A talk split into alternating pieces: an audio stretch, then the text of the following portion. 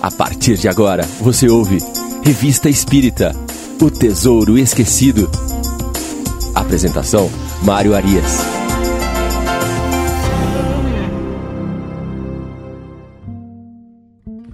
Olá, amigo ouvinte da Rádio Idefran. Eu sou Mário Arias e este é o programa Revista Espírita O Tesouro Esquecido. Nosso programa de número 24 iniciará a análise da Revista Espírita do mês de julho de 1858. Para o amigo ouvinte que não nos acompanha semanalmente, que por acaso esteja chegando hoje em nosso programa, é importante salientar que todas as outras edições estão disponíveis no nosso canal do YouTube. Basta você procurar pelo canal do Idefran ir até a playlist, você vai encontrar Revista Espírita, O Tesouro Esquecido, e lá estarão as edições do nosso programa, do número 1 ao número 23. Nós estamos, neste programa, avaliando cronologicamente todos os artigos da Revista Espírita. Estamos apenas começando a nossa jornada. E, por falar em começar uma jornada, nós estaremos começando hoje a nossa caminhada pelo mês de julho de 1858. O primeiro artigo apresentado na Revista Espírita neste mês é uma dissertação moral ditada pelo espírito de São Luís ao médium Senhor D. Começa então com uma dissertação do presidente espiritual da Sociedade Espírita de Paris, nosso já conhecido São Luís. Na introdução desse artigo, Kardec dá alguns detalhes importantes e começa dizendo que esta mensagem teria sido ditada a um médium senhor D. Aqui é importante porque Kardec já muitas vezes não identifica o médium. Ele apenas dá alguma referência do próprio médium, mas ele não identifica. Kardec tinha plena ciência de que o médium nada mais era do que um trabalhador, um mensageiro de uma mensagem que não lhe é própria. Portanto, não tinha ali ah, muita importância em exaltar quem é o portador desta mensagem, mas sim o autor, que no caso é São Luís. Este médium aqui citado, o senhor D, ele estava em desenvolvimento. E apesar de um fervoroso adepto da doutrina espírita, ele tinha dúvidas quanto à faculdade que se lhe revelava. Aqui outro ponto importante é a prudência. Este indivíduo ele era frequentador da Sociedade Espírita de Paris, ele era um fervoroso adepto da doutrina espírita, conhecia a sua parte moral, a sua parte fenomenológica, mas quando dizia respeito à mediunidade que se desenvolvia nele próprio, ele tinha a prudência, ele tinha ali este cuidado em compreender se aquilo poderia ser um processo anímico, ou seja, algo que viria do seu próprio espírito, ou se tratava mesmo de comunicações é, espirituais, vindas de espíritos desencarnados. O senhor D, então, ele vai pedir de forma sincera e privada, segundo Allan Kardec, a São Luís para que ditasse por seu intermédio uma dissertação sobre a inveja. São Luís havia prometido aos membros da Sociedade Espírita de Paris que tocaria nesse assunto. Ele então é atendido. São Luís diz que iria, na próxima sessão, fazer uh, esta dissertação através da mediunidade do senhor D. E aí, a partir desta comunicação, Kardec vai relatar que o médium se desenvolveu rapidamente e Kardec vai exaltar a sinceridade, a paciência e o exercício que ele empreendeu para o bom desenvolvimento mediúnico. Então, nessa pequena introdução, Kardec já coloca vários pontos importantes aí, tanto para a doutrina quanto para o desenvolvimento da mediunidade, né, processos aí é, de sinceridade, paciência, exercício, prudência, todos são desejáveis é, aos médiums iniciantes. Vamos a alguns trechos dessa muito profunda mensagem de São Luís. Ele inicia a mensagem da seguinte forma: Vede este homem, seu espírito está inquieto, sua infelicidade terrena chega ao auge. Inveja o ouro, o luxo, a felicidade aparente ou fictícia de seus semelhantes. Seu coração está devastado, sua alma surdamente consumida por essa luta incessante do orgulho, da vaidade não satisfeita. Ele carrega consigo, em todos os instantes de sua miserável existência, uma serpente que a alimenta e que lhe sugere incessantemente os mais fatais pensamentos. Observemos a profundidade deste primeiro parágrafo desta mensagem de São Luís.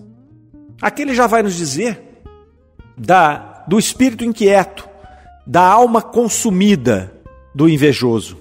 A inveja, ela funciona como uma chama, ela nunca se apaga, ela está sempre ali consumindo, como um fogo, como um, incêndio.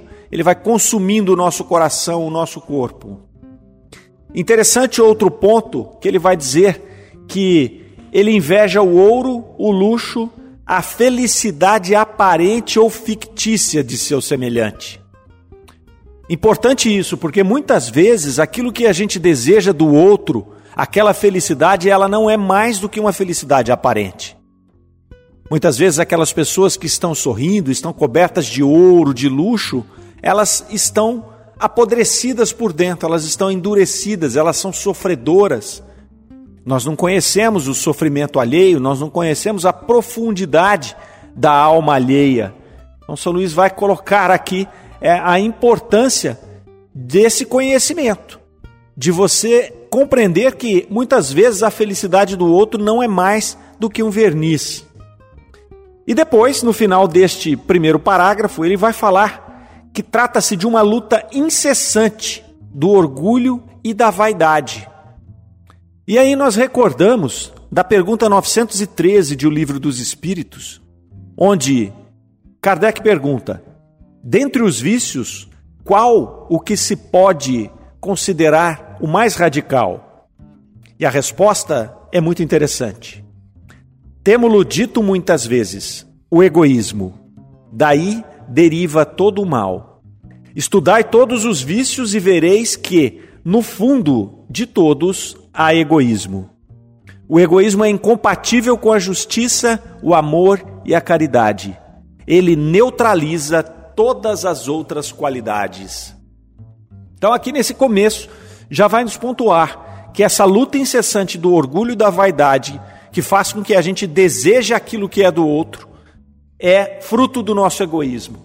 É fruto daquilo que nós temos que lutar no nosso dia a dia, dentro do nosso processo evolutivo. Vamos ao segundo parágrafo. Se esse infeliz tivesse olhado somente para baixo de sua posição, teria visto a quantidade daqueles que sofrem sem um lamento e ainda bendizem o Criador. Outro ponto importante: o ego, a vaidade, o orgulho nos faz olhar para quem não tem mais e que são aparentemente mais beneficiados. E nós nos esquecemos nesse momento Bem lembra aqui é, São Luís, através desse parágrafo, aquela multidão de indivíduos em necessidade que estão à nossa volta, seja essa necessidade material ou espiritual. Sempre nós temos esta característica de olhar para aquele que está acima. Se nós olharmos para aquele que está abaixo, nós vamos perceber a grandiosidade de Deus e a benevolência de Deus para conosco porque já caminhamos bastante e temos muitos irmãos que ainda estão atrás na jornada e que, portanto, são dignos do nosso apoio, do nosso auxílio. E é exatamente isso que São Luís vai fazer ao final dessa mensagem: nos convidar a este auxílio. Observem só. Fazei das obras de caridade e de submissão as únicas que vos podem dar entrada no seio de Deus a vossa felicidade e o vosso verdadeiro tesouro na terra. Essas obras no bem farão a vossa alegria e a vossa felicidade eternas. Aqui ele vai trazer para nós a máxima: fora da caridade não há salvação. Essa máxima é tão importante para a doutrina espírita que Kardec dedicou a ela todo o capítulo 15 de O Evangelho segundo o Espiritismo. E ele vai concluir este capítulo lá no Evangelho com uma belíssima mensagem do apóstolo dos gentios, de Paulo de Tarso, que vai justamente falar: fora da caridade não há salvação. A caridade ela demonstra o amor desinteressado ao próximo. E ela é um exercício extremamente importante para que nós possamos dominar o egoísmo, que é a raiz de todos os males em nosso atual estágio evolutivo. Então essa mensagem é, Kardec já começa o mês de julho com essa mensagem maravilhosa, esta dissertação do Espírito São Luís. Seguindo com a nossa revista, o próximo artigo traz um fato interessante. Kardec o chamou uma nova descoberta fotográfica. Esse artigo ele vem relatar um fato que foi noticiado por vários jornais da época, entre eles o Union Bourguignon. Esses periódicos ali vão relatar que havia um homem chamado Sr. Badet, recém-falecido, e que estivera doente por três meses. Nesse período em que ele estava doente, ele costumava ficar em uma janela no primeiro andar da sua casa ali, se distraindo com o movimento, observando ali as pessoas, os automóveis passando.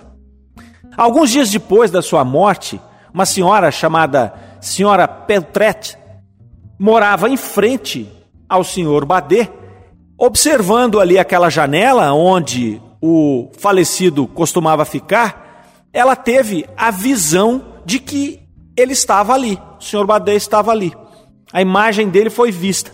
Ela então chamou os vizinhos, vários vizinhos, e outras pessoas ali de, de, de bastante confiabilidade, e elas, eles foram testemunhas dessa imagem. Todos eles conseguiam ver ali a imagem daquele senhor implantada naquela janela, naquele vidro.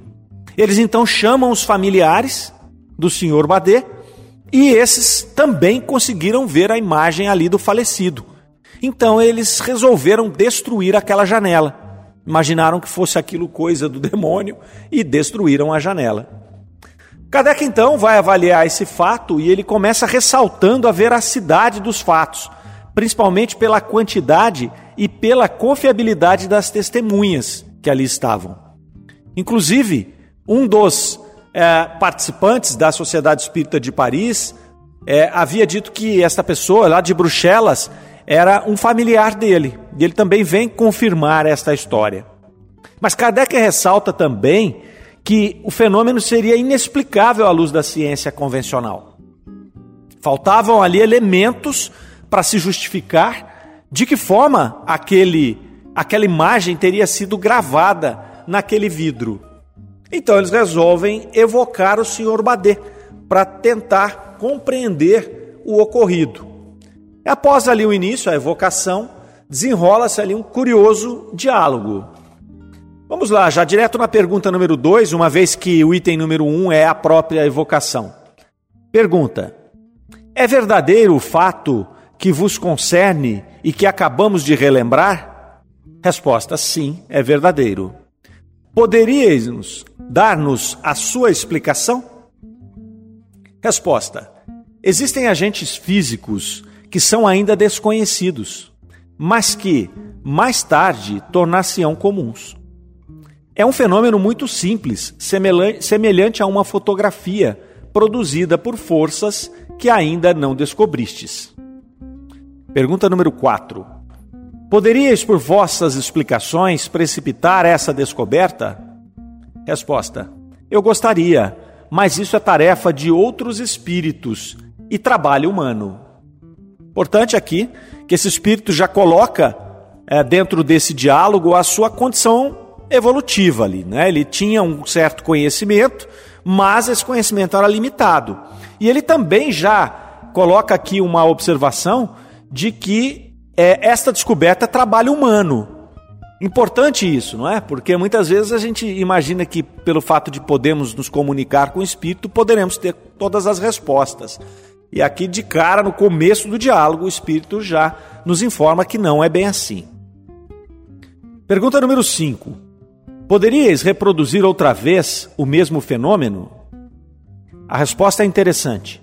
Não fui eu quem o produziu. Foram as condições físicas, independentes de mim. Por vontade de quem e com que objetivo produziu-se o fato? Produziu-se quando eu era vivo e independentemente de minha vontade. Um estado particular da atmosfera o revelou depois. Aí Kardec faz uma pequena observação aqui no meio do diálogo. Tendo se estabelecido uma discussão entre os assistentes relativamente às causas prováveis do fenômeno, e emitidas várias opiniões sem que ao espírito tivessem sido feitas outras perguntas, disse este espontaneamente: E não levais em conta a eletricidade e a galvanoplastia que agem também sobre o perispírito? E aí eles voltam às perguntas na pergunta número 7. Ultimamente, disseram-nos que os espíritos não têm olhos. Ora, se essa imagem é a reprodução do perispírito, como foi possível reproduzir os órgãos da visão? Resposta: O perispírito não é o espírito. A aparência ou perispírito tem olhos, mas o espírito não tem.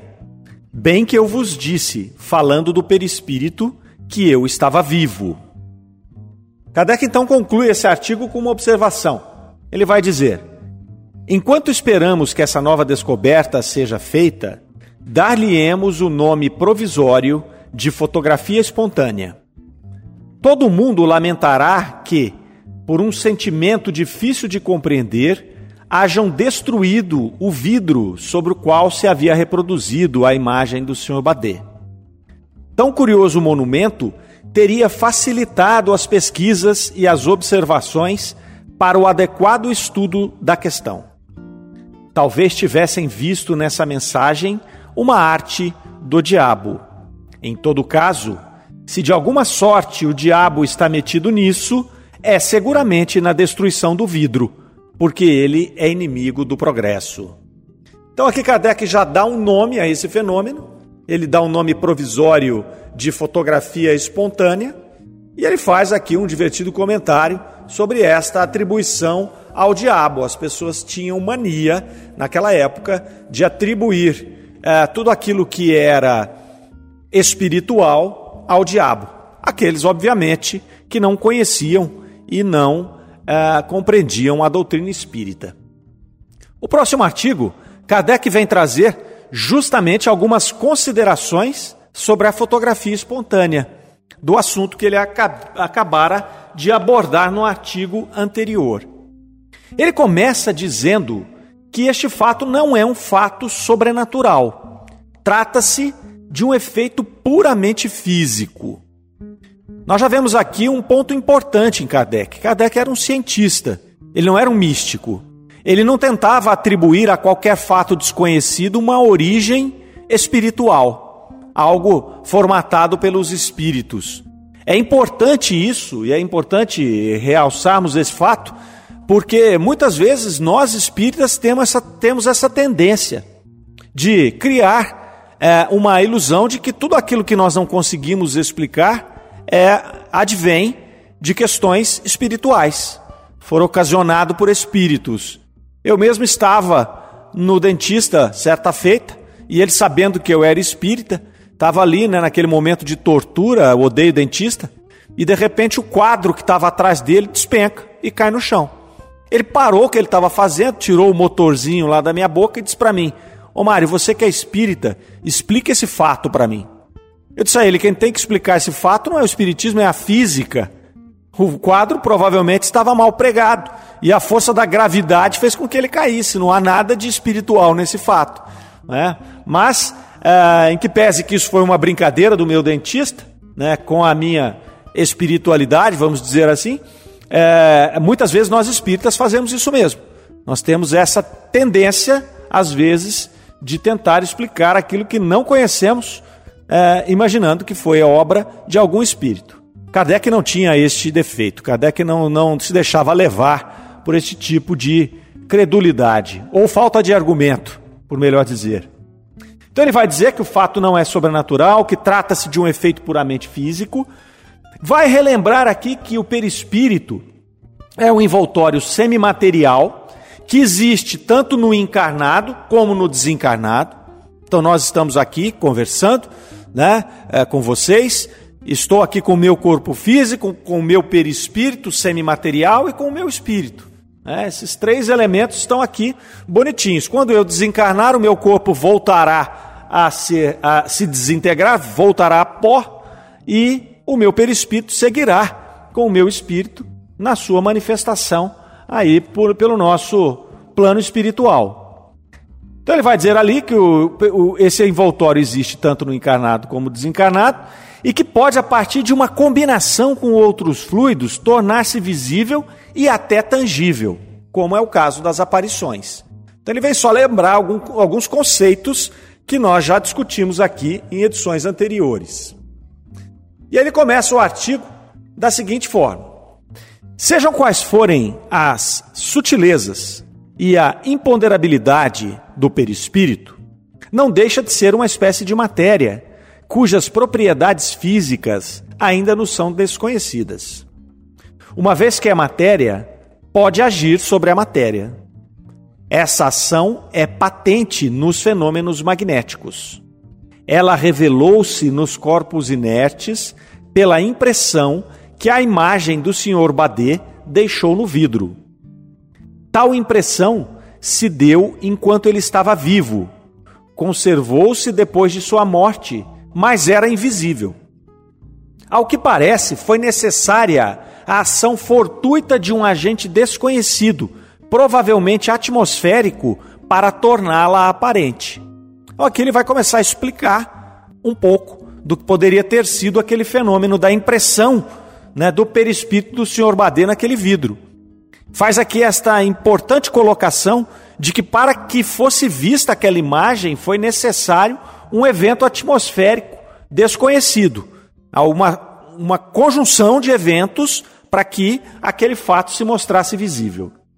E ele continua: assim teria sido o perispírito que, exteriorizando-se do corpo do Sr. Badê, teria lentamente e, sob o império de circunstâncias desconhecidas, exercido uma verdadeira ação química sobre a substância vítrea, análoga à da luz.